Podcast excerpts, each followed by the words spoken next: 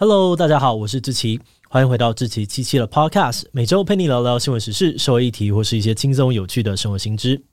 那今天这一集呢，我们要来聊聊的主题是奈莱乌。提到全球产量最多的电影产业哦，你可能会直觉的想到美国的好莱坞，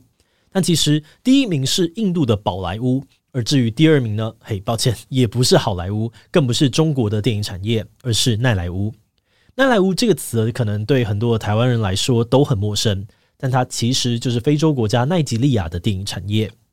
奈莱乌每天都可以发行四到五部的片，一年累积下来就有两千五百多部影片，数量超级惊人，效率超乎我们的想象。它是目前世界产量第二多的电影产业，极高的产能呢，也吸引到了包含像是 Netflix、Amazon 还有 Disney Plus 等等的国际串流平台，纷纷开始投资奈莱乌。也是说，奈莱乌究竟是何方神圣，有办法赢过好莱坞？它是怎么样发展到今天这个程度的呢？它目前在全球的市场状况又如何呢？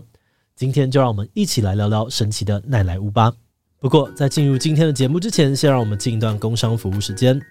随着乌俄战争爆发，国际局势越来越紧张，许多人可能开始思考，未来台湾是否也会面临相同的处境。也因此，国家持续做好备战也会变得越来越重要。而那些不分昼夜站在第一线、辛苦面对各类威胁的军人，就是我们最重要的靠山。如果你也渴望捍卫我们的家园，守护这片美丽的土地，那么成为勇敢、骄傲的军人就是一个选择。现在不论性别，只要你年满十八至三十二岁，就有机会投身军旅，成为家人的坚强后盾。专业军事官班的报名时间是七月五号到八月二号，而志愿士兵即日起呢，到十月十八号也都可以报名。加入国军还能够接受相关专长的培训，参与技能跟学业的进修管道，而且生活上面还有水电、就医优待跟结婚生育补助等等美好的待遇。如果你怀抱保卫国家的理想，想要实践守护家园的信念，那就赶快点击资讯栏的链接，看看更多的报名资讯吧。好的，那今天的工商服务时间就到这边，我们就开始进入节目的正题吧。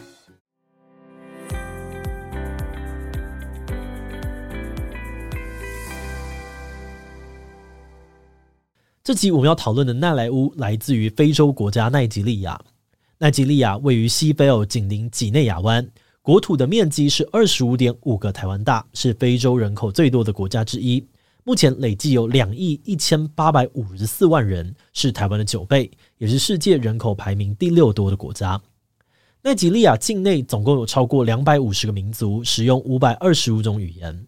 不过，由于他们过去曾经长期的受到英国殖民统治。因此，官方语言是以英语为主。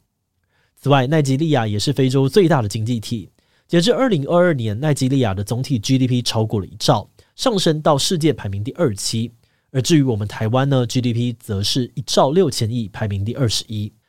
奈及利亚的主要经济来源是石油，它目前是石油输出国家组织 OPEC 的第四大成员。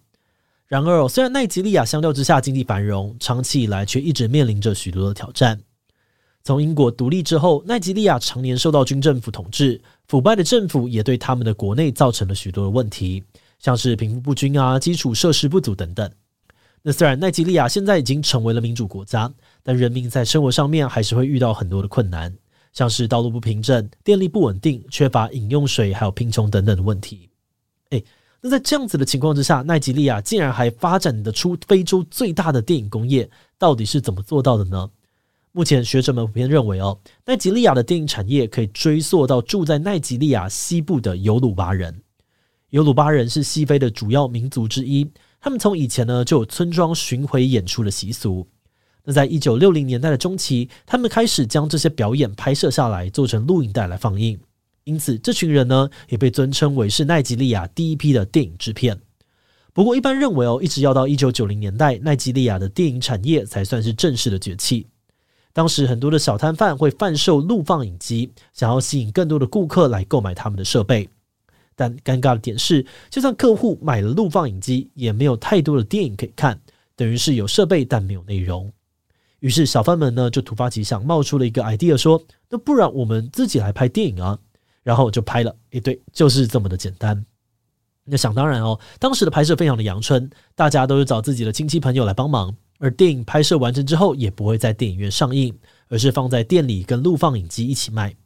那至于电影的剧情呢，也都很简单哦，大多是一些奈及利亚本土的故事，像是村庄的生活啊、爱情、还有婚姻，还有婆媳之间的冲突，偶尔也会拍一些非洲的神话故事。那由于当时的资金跟设备都非常的受限，这些电影大多使用低成本制作，平均每部电影的预算只有台币三十万，使用一台简单的摄影机拍摄五到十天，演员也都是普通素人，场景呢也通常是平凡的居家。那这些人哦，用低成本拍完电影之后，就把作品放在录放影机旁边一起卖。一开始呢，也没有想太多，但没有想到这样子的方式却意外的大受欢迎。看到这样的成功呢，其他人也纷纷投入拍摄，希望能够靠拍电影赚更多的钱。而奈及利亚的电影产业也就这样子越来越蓬勃发展。而随着产业越做越大哦，电影的拍摄预算也慢慢提高，到一部片可以有四十五到一百二十万的拍摄费用。拍摄期间呢，也逐步的延长到两周一部片。录影带呢也进化成了 VCD，那因为这些 VCD 卖得非常便宜哦，一片大概就是三十到六十台币而已，平均每部电影呢可以卖出五万片，热门的甚至可以卖到数十万片。所以如果你用最低三十元来算，一部电影呢只要卖到平均的五万片，就可以赚进一百五十万台币，用低成本跟大数量冲出高获利。那虽然说呢，这些拍摄者通常都不是科班出身，也没有什么拍摄经验，所以电影的品质通常不太好。不管是演员的演技啊，还是设备后置都超烂，常常呢还会有很闹、很失控的场景。但奈及利亚的大众却都非常喜欢这些电影，因为这些电影呢比起商业化的美国好莱坞更贴近他们的日常生活。再加上这些电影呢，就是拍给平民，这是每天只有三十元台币可以过生活的人看的，单纯就只是为了逗观众开心。因此，到了后来，不只是奈及利亚的观众，还有其他的非洲国家，以及在海外的非裔人士。大家都迷上了奈及利亚电影，而随着奈及利亚的经济起飞，电影产业越来越蓬勃发展，因而出现了奈莱乌这个词。二零零二年，一位《纽约时报》派驻西非的记者大西哲光来到了奈及利亚大都市拉各斯，一到那边呢，他就被眼前的景象给吸引了。他发现啊，在拉各斯每个角落都有剧组忙着拍片，全国各地的年轻男女也都纷纷的涌入大城市，寻求成为演员的机会。而他访谈的制作人与导演们也告诉他，他们正在奈及利亚试图打造新形态的好莱坞。于是大西哲光将奈及利亚跟好莱坞结合，创造出了奈莱乌 （Nollywood） 这个名词。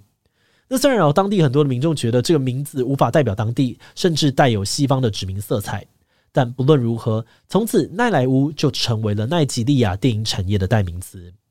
而在这个时期，刚好也是奈及利亚经济起飞的时代。加上他们脱离了军政府统治，新上任的政府也开始向奈莱乌投入资金，促使越来越多专门为电影院观影体验的设计的这个奈莱乌电影出现，品质也越拍越好。二零零九年，联合国教科文组织公布，奈及利亚的电影产量已经超越了美国好莱坞，仅次于印度宝莱坞，成为世界第二大电影生产国。而这样子的正向进展呢，不只让奈及利亚国内的资金持续的注入，就连国际资金也纷纷开始投资奈莱乌。二零一五年，Netflix 在平台上面为奈莱乌开设了专门的分类，而奈及利亚的片商也开始参加国际影展，希望能够让奈莱乌在国际的曝光度提升。而另外一方面，在非裔人口众多的美国，也有专门播放非洲电影的电视频道，其中大部分的电影就是来自于奈莱乌，像是二零一六年播出的浪漫喜剧《婚礼派对》，就广泛的受到了观众的喜爱。这部电影描述了一对新人在结婚之前，两边家族还有周遭的亲朋好友一同卷入了大混战。故事轻松有趣，不仅破了当时的票房纪录，总票房呢还是预算的七十五点五倍哦，真的是赚翻了。此外，这部电影还被 Amazon Prime 给买下，成为了 Amazon Prime 第一部买下的非洲电影。而在同一年呢，Netflix 更进一步的在奈及利亚设立基地，委托当地的团队制作原创的电影跟电视。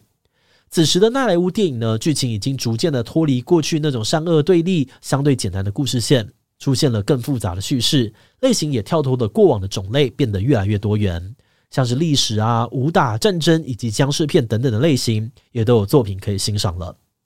像是在二零一九年，以豪门家族争斗为背景，挑战奈及利亚传统男尊女卑观念的狮心家族企业，就在国际影展当中大受欢迎。并代表奈及利亚首次的角逐奥斯卡最佳外语片奖项，但比较可惜的是，这部片呢后来被奥斯卡呢以奈及利亚的官方语言是英语，这部电影也用英语拍摄为由，判定不符合外语片资格，在当时也引起了很多的讨论。后来 Netflix 砸下了三百八十万美元呢，买下了狮星家族企业的放映版权，创下了当时奈莱乌的纪录。目前这部电影呢，在 Netflix 上面还看得到，如果你有兴趣的话，也可以去找来看看哦。那话说回来，目前奈莱乌每年收入超过六十四亿美元，占奈及利亚全国 GDP 的二点三 percent，成为了奈及利亚成长最快速的产业，比奈及利亚这几年当红的网络博弈产业还要赚钱。去年奈及利亚官方呢还举办了一个电影产业高峰会，公开宣布他们会积极的推动跟补助非洲之外地区的片商在该国发行奈莱乌电影，借由官方资本的力量来进攻国际市场。而国际串流平台像是 Netflix 啊、Amazon 跟 Disney 也都蛮看好奈莱坞的潜力。像是 Netflix 除了创作基地之外呢，也开始和在地的组织合作，培养奈及利亚的编剧新秀。另外，Amazon 跟 Disney 也开始和奈及利亚当地的团队合作，改编在地的真实故事以及神话传说，制作成电影或电视剧。例如，Disney 呢就和当地的动画影业联手，预计会在今年推出一个以奈及利亚为故事背景的奇幻动画影集。节目的最后，也想来聊聊我们制作自己的想法。如果从奈莱乌的经验和发展来看呢，我们观察到，即使成本不高，只要有好的创意跟故事，并积极的大量生产，也还是很有机会能够找到需求并创造市场。而透过这些累积的经验跟资金，可以更进一步的去培育更多的人才，让作品还有产业有机会跃上国际舞台。在我们看到的资料当中呢，奈莱乌的案例其实启发了不少非洲还有中南美洲的国家，开始投入本国的电影市场。大家都希望自己也有机会成为下一个成功的案例。那话说回来哦，如果你对奈莱坞有兴趣，可以在 YouTube 上面搜寻 Nollywood Classic TV 这个频道呢，会专门上传奈莱坞的电影跟影集。不过这里影片呢，看得出来哦，都是比较低成本的拍摄。那如果你想要看制作比较精致的，也可以去 Netflix 上面搜寻奈莱坞或是 Nollywood，就可以看到更多相关的作品喽。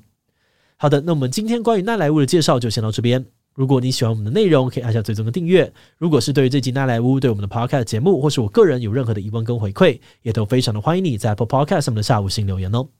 那今天的节目就到这边告一段落，我们就下集再见喽，拜拜。